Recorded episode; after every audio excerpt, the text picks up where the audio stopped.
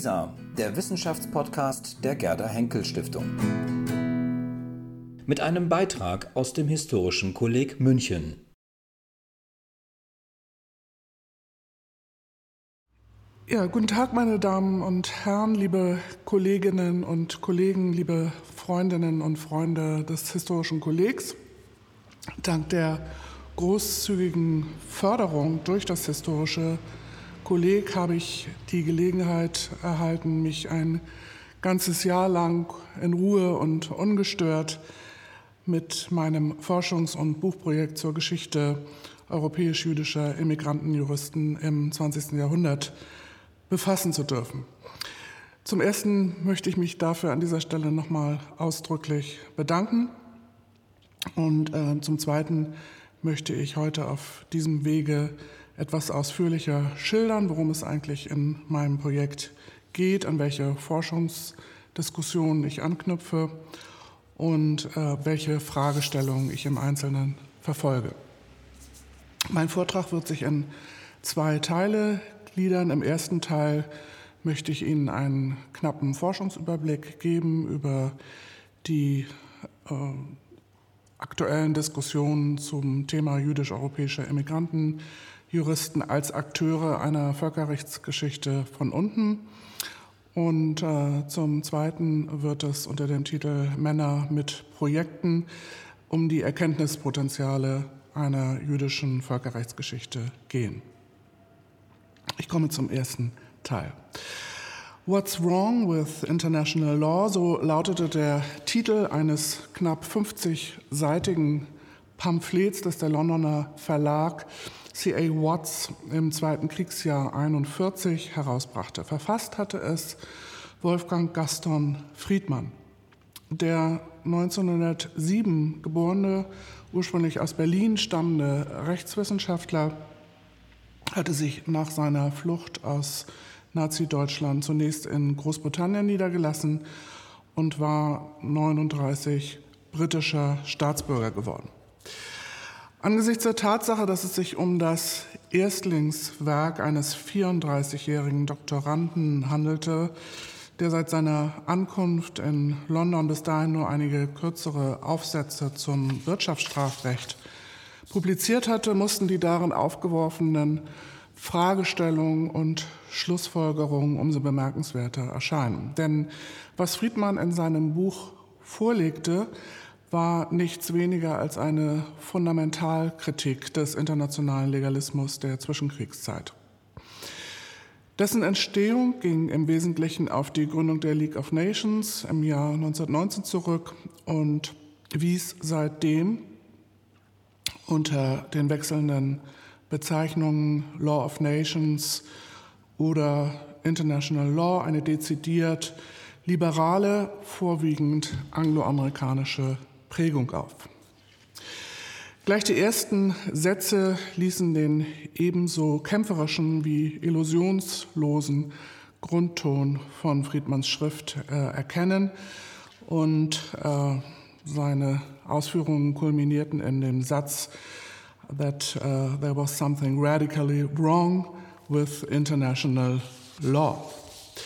Friedmanns Diagnose enthielt drei Hauptkritikpunkte. Hm, erstens befinde sich das Völkerrecht seit etwa zehn Jahren in einem langsamen, aber doch steten Niedergang. Ereignisse wie ähm, die sanktionslos gebliebene japanische Eroberung der Mandschurei 31, der italienische Überfall auf das Kaiserreich Abyssinien 35 und ähm, der im November 39 unternommene sowjetische Angriff gegen Finnland hätten dazu geführt, dass das Völkerrecht als Kriegsverhütungsrecht innerhalb der nationalen und internationalen Öffentlichkeit stark an Glaubwürdigkeit verloren habe.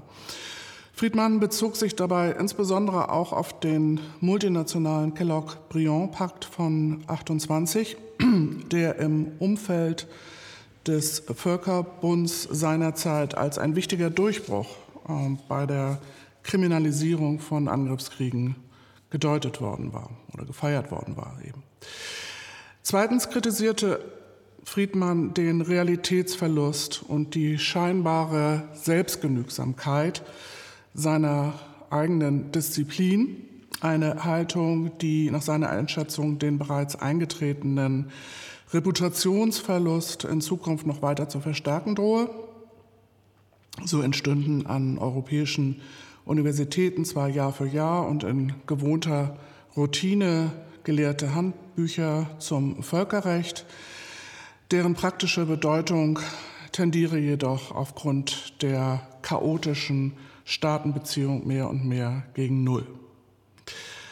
Als drittes Argument führte Friedmann schließlich an, dass das Völkerrecht im Vergleich zum nationalstaatlichen Recht bemerkenswerte Unterschiede und Eigenheiten aufweise. Während beide Rechtsordnungen durch ein immer dichteres Regelwerk gekennzeichnet seien, unterscheide sich das Völkerrecht dadurch vom innerstaatlichen Recht, dass es den ähm, Rechtssubjekten und nach damaliger Auffassung waren das auch immer noch die Staaten, dass es diesen Rechtssubjekten nur wenig Rechtspflichten auferlegen äh, würde. Friedmann vertrat die Auffassung, dass es neben Autorität auch schlagkräftiger Durchsetzungsmechanismen und ähm, gemeinsam geteilter Grundüberzeugungen bedürfe, damit das Völkerrecht sein eigentliches Potenzial entfalten könne. Friedmanns publizistisch-wissenschaftliche Intervention fiel noch in die Zeit vor dem deutschen Überfall auf die Sowjetunion und vor dem Kriegseintritt der USA. Diese und andere zeitgenössische Texte verdeutlichen, dass die Diskussionen über den liberalen Internationalismus und Kosmopolitismus, die äh, vor allem im letzten Drittel des 19. Jahrhunderts stark an äh, Schwung gewonnen hatten, ähm, auch während des Zweiten Weltkriegs niemals völlig abrissen. Ebenso wie nach dem Kriegsausbruch 1914 folgte auch nach 1939 nur eine zeitweise Abschwächung, keineswegs aber ein völliger Abbruch des Nachdenkens über Möglichkeiten einer internationalen Friedensordnung auf den Grundlagen des Rechts. Und wie neuere Forschung zum Völkerbund und zum liberalen Internationalismus der Zwischenkriegszeit gezeigt haben, waren jüdische Organisationen und jüdische Juristen aus Europa und den USA an dieser polyphonen Debatte in überdurchschnittlich hohem Maß beteiligt. Bereits während der 30er und verstärkt dann in den 40er Jahren melden sie sich als etablierte Rechtsgelehrte, als Public Intellectuals, Mitarbeiter internationaler Organisationen und auch als akademische Quereinsteiger zu Wort, um sich zu Fragen zu äußern, die im weitesten Sinne um den Gedanken einer auch rechtlich zu konstituierenden Globalität kreisten. Obwohl die Diskurse des Globalismus und des humanitären Völkerrechts nicht immer deckungsgleich waren, wiesen sie dennoch eine Reihe inhaltlicher Übereinstimmungen auf. Im Mittelpunkt standen zumeist Themen, die das theoretisch-philosophische Fundament und die institutionellen Strukturen künftiger Weltordnungssysteme berührten. Kontrovers diskutiert wurde beispielsweise der rechtliche Status von Nationalstaaten und weiterer möglicher Rechtssubjekte in einer zunehmend verflochtenen Welt. Einen zentralen Stellenwert nahmen darüber hinaus äh, Fragen nach der wertemäßigen äh, Grundierung eines globalen Rechts, äh, einer globalen Rechts- und Friedensordnung ein. Aufgrund des liberalen Selbstverständnisses vieler Protagonisten sollte dabei insbesondere der Ruf nach individuellen Menschenrechten im Laufe des Kriegs eine immer wichtiger werdende Rolle spielen. Die meisten Studien, die sich seit den Nullerjahren dem äh, boomenden Forschungsfeld einer transnationalen oder globalen Intellectual History verpflichtet fühlen, nähern sich ihrem Untersuchungsgegenstand noch immer auf eher traditionelle Weise. Dominierend ist weiterhin der biografisch werkgeschichtliche äh, beziehungsweise doxografische Zugang, der publizierte und nicht publizierte Schriften der Protagonisten einer grundlegenden Textexegese unterzieht. Dies trifft im Wesentlichen auch für die sogenannte neue Völker- und Menschenrechtsgeschichtsschreibung zu, die sich im Anschluss an die Pionierstudien Marti Koskeniemis und Anne Orfords herausgebildet hat. Vergleichend gesagt verfolgt, vereinfachend gesagt, Entschuldigung, äh, verfolgt äh, diese einen konstruktivistischen, kulturgeschichtlichen Ansatz, der darauf zielt, lineare und ähm, elitistische Erzählmuster hinter sich zu lassen und durch eine inklusive Völkerrechtshistoriografie von unten zu ersetzen. Teils damit in Verbindung stehend, teils davon unabhängig, hat sich zudem in den zurückliegenden Jahren ein weiterer interessanter Forschungsstrang herausgebildet, an den auch mein aktuelles Projekt anknüpft. Dieser beabsichtigt, erfahrungsgeschichtliche, autobiografische und mikrohistorische Ansätze für eine Erforschung des modernen Völkerrechts fruchtbar zu machen. Das Ziel ist, um, die Bedeutung von lebensweltlichen Erfahrungen und Migrationsidentitäten für die Herausbildung spezifischer Rechtsverständnisse und Denkstile zu bestimmen biografische Kurzschlüsse und Determinismen jedoch zu vermeiden. Welche Herausforderungen damit verbunden sind, ließ sich unlängst in Philip Sands Bestseller East West Street besichtigen, der in gewisser Weise als Beispiel für die Stärken, aber auch die Schwächen dieses neuen Genres gelten kann. So hat Sands mit dem gewählten Erzählformat der literarischen Nichtfiktion und des Live-Writing einerseits dafür gesorgt, dass lange vernachlässigte, die lange vernachlässigte Geschichte jüdisch-osteuropäischer Völkerrechtler in den Mainstream der Rechtsgeschichtsschreibung hineinzuholen und deren Agency zu betonen. Andererseits leistet sein Buch aber einer ohnehin stark ausgeprägten Tendenz zur Selbstmystifizierung und Dramatisierung Vorschub, indem es die als zeitlos begriffenen Rechtsvorstellungen seiner jüdischen Protagonisten an emblematische Momente, Räume oder auch Erinnerungen knüpft. Auf die zahlreichen Fallstricke einer jüdischen Völkerrechtsgeschichte haben jüngst erneut James Löffler und Moria Paas aufmerksam gemacht. Im Fokus ihrer Kritik steht unter anderem ein minimalistischer Ansatz, der von vornherein die Annahme eines, einer besonderen jüdischen Affinität für das Völkerrecht und den liberalen Internationalismus ausschließt. Dies mitunter mit dem etwas eigentümlichen Argument, damit keine antisemitischen Stereotype befördern zu wollen. Skeptisch bewerten die beiden darüber hinaus auch eine Form des sanften Essentialismus, bei der versucht werde, die vielseitigen Erfahrungen europäisch-jüdischer Immigrantenjuristen in die fiktive Gesamtkategorie einer Transnational German Emigre Legal History einzupassen. Ich zitiere hier ähm, aus Löfflers äh, und Paars pointierter Kritik an äh, dem bekannten 2004 erschienenen Band Uprooted German-Speaking Emigre Lawyers in 20th Century Britain, herausgegeben von Jack Beetson und Reinhard Zimmermann, Zitat. Hence, a figure such as Hirsch Lauterbach, whose first three language, languages were Polish, Yiddish, and Hebrew, whose career in German speaking legal academia was limited to two years at the University of Vienna, um, preceded by a Polish legal education and followed by an English legal law degree, and who left continental Europe two de decades before the Holocaust, is treated in uh, the volume as a chapter in transnational German emigre legal history.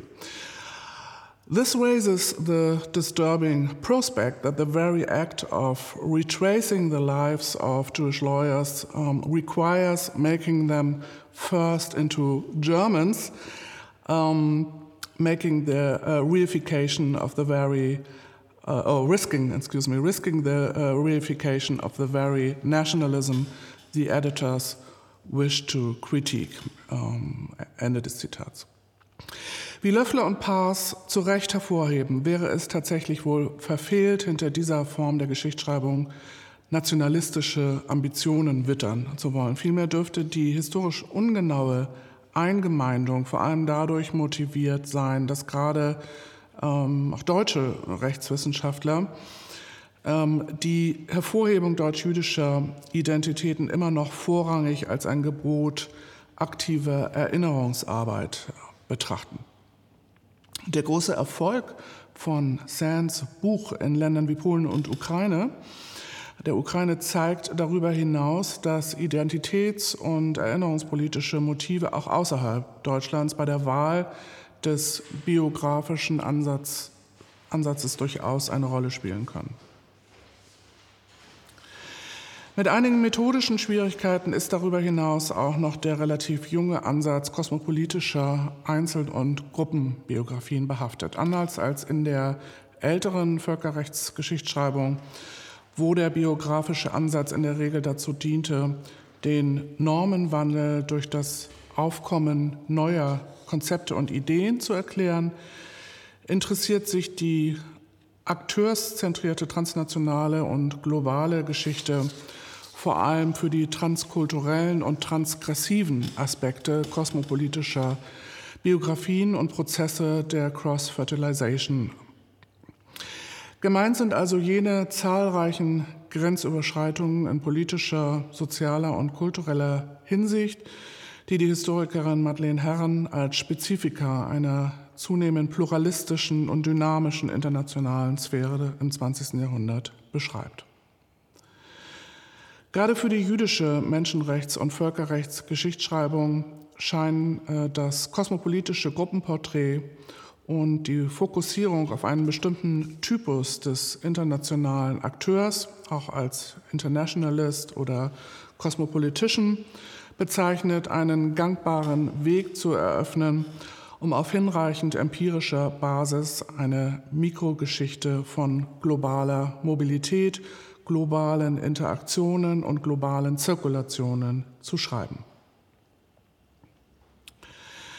Doch lassen sich auch einige Gründe benennen, die gegen diesen Ansatz sprechen, auch wenn kaum zu bestreiten ist, dass sich viele jüdische Juristen des 20. Jahrhunderts tatsächlich als Kosmopoliten verstanden, muss dabei dennoch berücksichtigt werden, dass sich ähm, zwischen dem Judentum und äh, dem Völkerrecht ähm, erst relativ spät, äh, nämlich im späten 19. Jahrhundert, eine engere Beziehung herauszubilden begann. Das werde, darauf werde ich hier an dieser Stelle nicht näher eingehen. Das hat ähm, sehr stark mit der Nationalstaatsfixierung jüdischer Emanzipationsbestrebungen im 18. und 19. Jahrhundert zu tun. Im 20. Jahrhundert führten hingegen der äh, äh, heraufziehende Kalte Krieg und die Krise des universellen New Deal-Liberalismus in den USA dazu, dass nach 1950 nur noch wenige jüdische Rechtswissenschaftler und Intellektuelle im Exil an einer diaspora-zentrierten Perspektive von unten festhielten. Deutlich weiter verbreitet war hingegen der etatistische Blick eines Hans Morgenthau, der positivistische Souveränitätsvorstellungen nicht einfach nur fortschrieb, sondern reifizierte. Erschwerend kommt hinzu, dass postkoloniale und subalterne Zugänge bei der Gruppe europäisch-jüdischer Immigrantenjuristen erkennbar an gewisse Grenzen stoßen. Obwohl ähm, jene grundsätzlich eine größere Aufgeschlossenheit gegenüber der Pluralität politischer Ideen und Rechtskonzepten zeigten, blieben ihre Rechts- und äh, Werteverständnisse stark von, ähm, vom eigenen historischen Erfahrungsraum bestimmt. Mm. Der, ähm, äh, und äh, dieser Erfahrungsraum wird natürlich eben äh, geprägt einerseits durch den, durch den Völkerbund, der selbst ähm, ja, sozusagen die Traditionen des, äh, europäischen, der europäischen Kolonialherrschaft fortschrieb.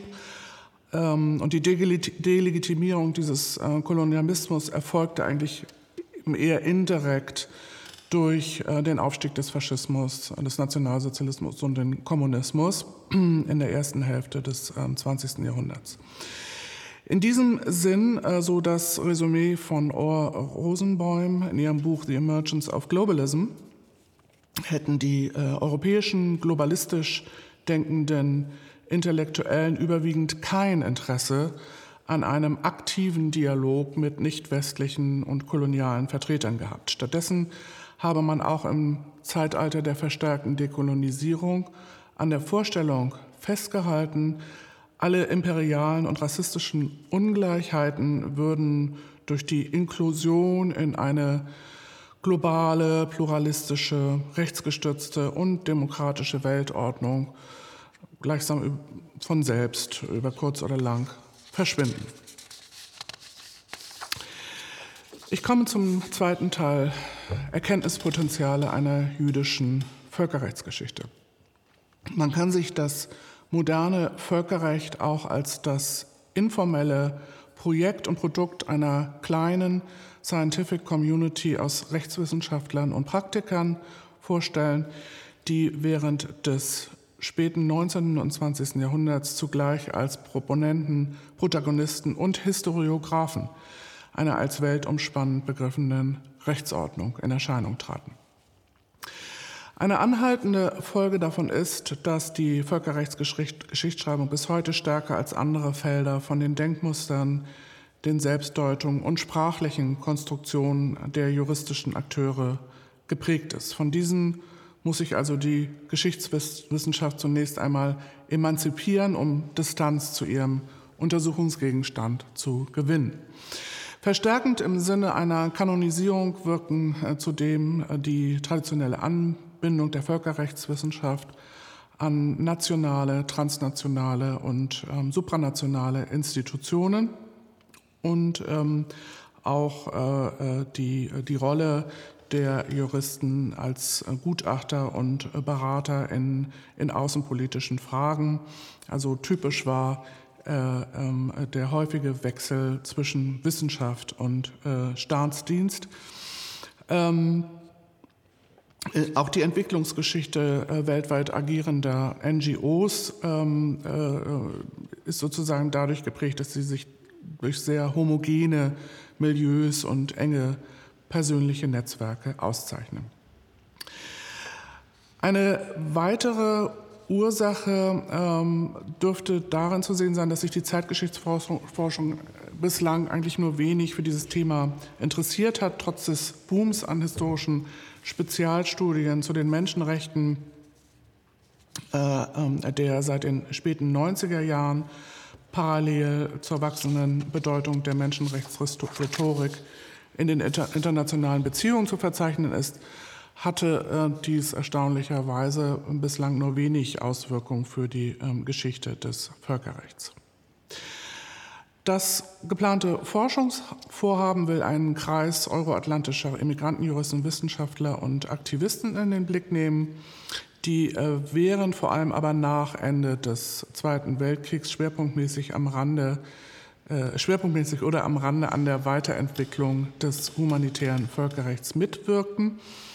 Vor dem Hintergrund der biografischen und erfahrungsgeschichtlichen Wende in der neueren Völkerrechtsgeschichtsschreibung hat ähm, eben gerade diese Gruppe europäischer ähm, jüdischer Immigrantenjuristen seit einiger Zeit verstärkte Beachtung gefunden.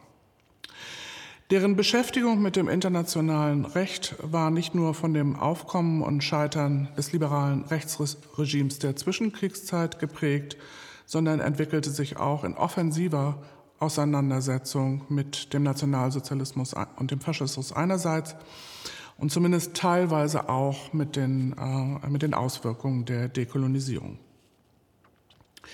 Nach der erzwungenen Flucht aus Kontinentaleuropa beteiligten sich Emigre Lawyers vielfach an der konzeptionellen und praktischen Weiterentwicklung des Kriegsvölkerrechts, der Menschenrechte und des Völkerstrafrechts. Die gesammelten Erfahrungen bestärkten einige Juristen in dem Beschluss, sich vom Völkerrecht abzuwenden, während dies für andere zum Ausgangspunkt für eine spätere Tätigkeit bei den Vereinten Nationen oder anderen internationalen Organisationen wurde. Ziel der Untersuchung ist dabei zum einen die Durchbrechung jener binären Logik, die Markus Pike vor kurzem treffend als Spezifikum vieler Neuerscheinungen auf dem Gebiet der Völkerrechtsgeschichte diagnostiziert hat. Wissenschaft und politische Praxis, staatliches und nichtstaatliches Engagement sowie nationale und grenzüberschreitende Aktivitäten sind dementsprechend zusammenzudenken bei einer Gruppe, für die der stete Rollenwechsel und das Spiel mit verschiedenen Rollen in gewisser Weise konstitutiv war. Überwunden werden sollen zudem ähm, in der, äh, ein in der juristischen Emigrationsforschung bis heute anzutreffender hagiografischer Grundton und eine Erzählperspektive, die die genauere Analyse tatsächlich existierender grenzübergreifender personeller Verbindungen und Aktivitäten vielfach durch das Etikett ähm, weltgewandter und kosmopolitischer Juristen ersetzt. Für die Völkerrechtsgeschichtsschreibung fruchtbar gemacht werden soll äh, stattdessen das Konzept der Cosmobilities. Dieses Konzept wurde vor einiger Zeit von Sarah Panther, Johannes Paulmann und Margit Schelöschi-Janze mit der Absicht in die Debatte geworfen, die neue historische Biografieforschung Sidney Terrace Begriffsschöpfung der Rooted Cosmopolitans und den soziologischen Mobilitätsbegriff miteinander zu verschränken, und, um damit einige Besonderheiten transnationaler Subjekte und Praktiken schärfer in den Blick zu bekommen. Erklärlicherweise spielen marginalisierte Gruppen wie äh, religiöse und ethnische Minderheiten, Frauen oder auch Vertreter der osteuropäischen Peripherie für einen Forschungsansatz, dem es um die Rekonstruktion fragmentierter Lebensläufe geht, eine herausgehobene Rolle. Auf der anderen Seite ergeben sich jedoch aus dieser Fragmentierung auch ähm, gewisse Probleme und Herausforderungen, insbesondere mit Blick auf die historische Quellenarbeit. Ein weiteres Erkenntnispotenzial des gruppenbiografischen Ansatzes sehe ich außerdem in dem epochenübergreifenden Zugriff, den dieser bietet. So kann die Erforschung einer Gruppe von Emigrantenjuristen auch dazu beitragen, eine in der Völkerrechtsgeschichte nach wie vor wirkmächtige Interpretation zu überwinden, die als Relikt des Kalten Krieges und äh, der Abgrenzungsgefechte verschiedener Schulen äh, inzwischen als nicht mehr zeitgemäß erscheint. Sowohl für die in den USA lange dominierende Schule der Realisten als auch für die seit 1990 wieder an Einfluss gewinnenden Idealisten war die Völkerrechtsentwicklung des 19. Jahrhunderts von der der zweiten Hälfte des 20. Jahrhunderts durch einen größeren Block getrennt. Dieser Block, Sie können sich es denken, beginnt mit Versailles ähm, und endet mit Nürnberg. Diese Periodisierung trug unübersehbar das Signum des doppelten Scheiterns. Weder hatte das Völkerrecht nach 1919 dazu beitragen können, den Übergang vom äh, Krieg in den Frieden in Europa zu sichern, noch hatten dessen idealistische ähm, Visionen von Menschenrechten und Minderheitenschutz äh, dem Ausbruch eines Zweiten Weltkriegs verhindern können. Ein kulturgeschichtlich geschäfter Blick auf individuelle und kollektive Konversionen und Anpassungsleistungen über die Zeitenwende von 45 hinweg könnte daher dazu dienen oder dazu beitragen, die Völkerrechtsgeschichte des 20. Jahrhunderts wieder stärker als eine Einheit zu begreifen und somit nicht nur auf Brüche, sondern auch auf vorhandene Kontinuitäten und Mehrdeutigkeiten zu achten. Betrachtet man die Völkerrechtsentwicklung aus der Perspektive der aus Europa ausgewanderten Juristen, lassen sich Anhaltspunkte dafür gewinnen, dass speziell die 40er Jahre in vielerlei Hinsicht eine wichtige Scharnierphase für die Entwicklung neuer Rechtskonzeptionen darstellten, die von der Forschung zum Teil aber noch nicht genügend ausgeleuchtet wurden. So geht beispielsweise auch die um kontextualisierende Einordnung bemühte Darstellung von James Loeffler darüber hinweg, dass sich während der 40er Jahre auf der Ebene der internationalen Politik ein tiefgreifender Wandel in den Bereichen der internationalen Politik und des Rechts vollzog. Emigrierte europäische Juristen vollzogen diesen Wandel teils mit, vielfach trieben sie diesen aber auch aktiv voran. Dieser Wandlungsprozess, den amerikanische Historiker Michael Barnett etwas verkürzend als den Übergang vom Old Style European Nationalism zum New Style American Internationalism beschrieben hat, löste unter den Emigrantenjuristen unterschiedliche Reaktionen aus. So verstärkten sich bei einigen ähm, die ohnehin schon vorhandene Wahrnehmung einer fundamentalen und irreversiblen Krise des Völkerrechts. Das äh, eingangs genannte Beispiel von äh, Wolfgang Friedmann äh, steht dafür ja exemplarisch. Insbesondere die britische Menschenrechts-, Minderheiten- und Palästina-Politik löste bei vielen Desillusionierungs- und Enttäuschungsschübe aus.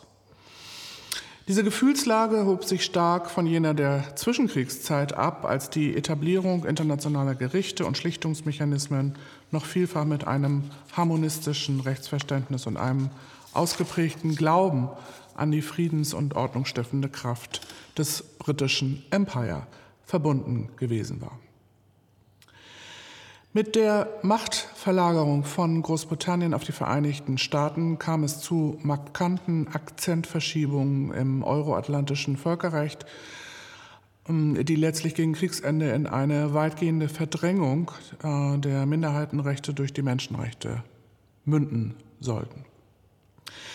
Während allerdings Vertreter der sogenannten neuen Menschenrechtsgeschichtsschreibung bis heute davon ausgehen, dass, sich bei den, dass es sich bei den Menschenrechten und den Minderheitenrechten ähm, beziehungsweise bei den Menschenrechten und dem humanitären Völkerrecht um zwei voneinander getrennte Projekte der frühen Nachkriegsjahre gehandelt habe, möchte ich in meinem Projekt zeigen, dass beide Gebiete vorzugsweise von emigrierten Außenseitern aus Europa besetzt wurden, die aus karrierestrategischen und biografischen Gründen in eine Lücke stießen, die ihn die etablierte Völkerrechtswissenschaft ließ.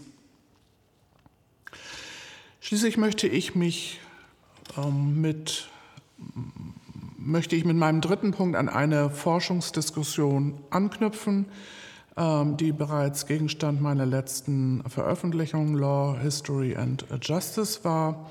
Also habe ich mich darin äh, in diesem Buch äh, äh, in einem Kapitel schwerpunktmäßig mit der Entstehung jüdischer Denkfabriken während des Zweiten Weltkriegs beschäftigt. Die wahrgenommene Marginalisierung ähm, von jüdischen Verfolgungserfahrungen innerhalb Europas führte dazu, dass beispielsweise der World Jewish Congress Anfang der 40er Jahre sein Hauptquartier von Genf nach New York verlegte.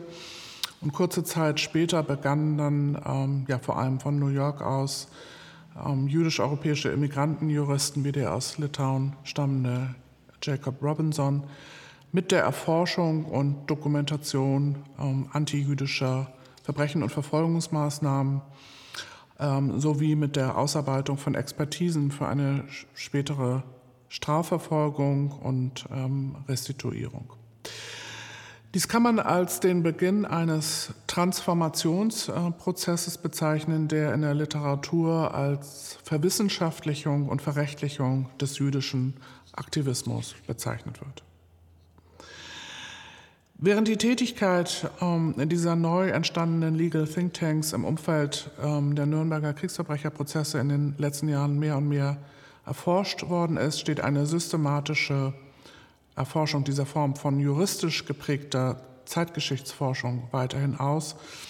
Mm, der jüdische Beitrag erschöpfte sich nicht in der Dokumentation und der historiografischen Bearbeitung antijüdischer Gewalttaten. Vielmehr lassen sich schon ähm, in den 30er Jahren erste Ansätze nachweisen, kollektive und individuelle Erfahrungen zum Ausgangspunkt einer Wissenspolitik auf den Gebieten des Völkerrechts und der internationalen Beziehung zu machen, ähm, die von der äh, Historiografie ebenfalls noch nicht genauer beleuchtet worden ist. Und ein eine bedeutende Zahl jüdischer ähm, Interventionen war dabei eben ganz spezifisch der Geschichte des Ius Publicum Europeum gewidmet. Ich danke Ihnen für Ihre Aufmerksamkeit.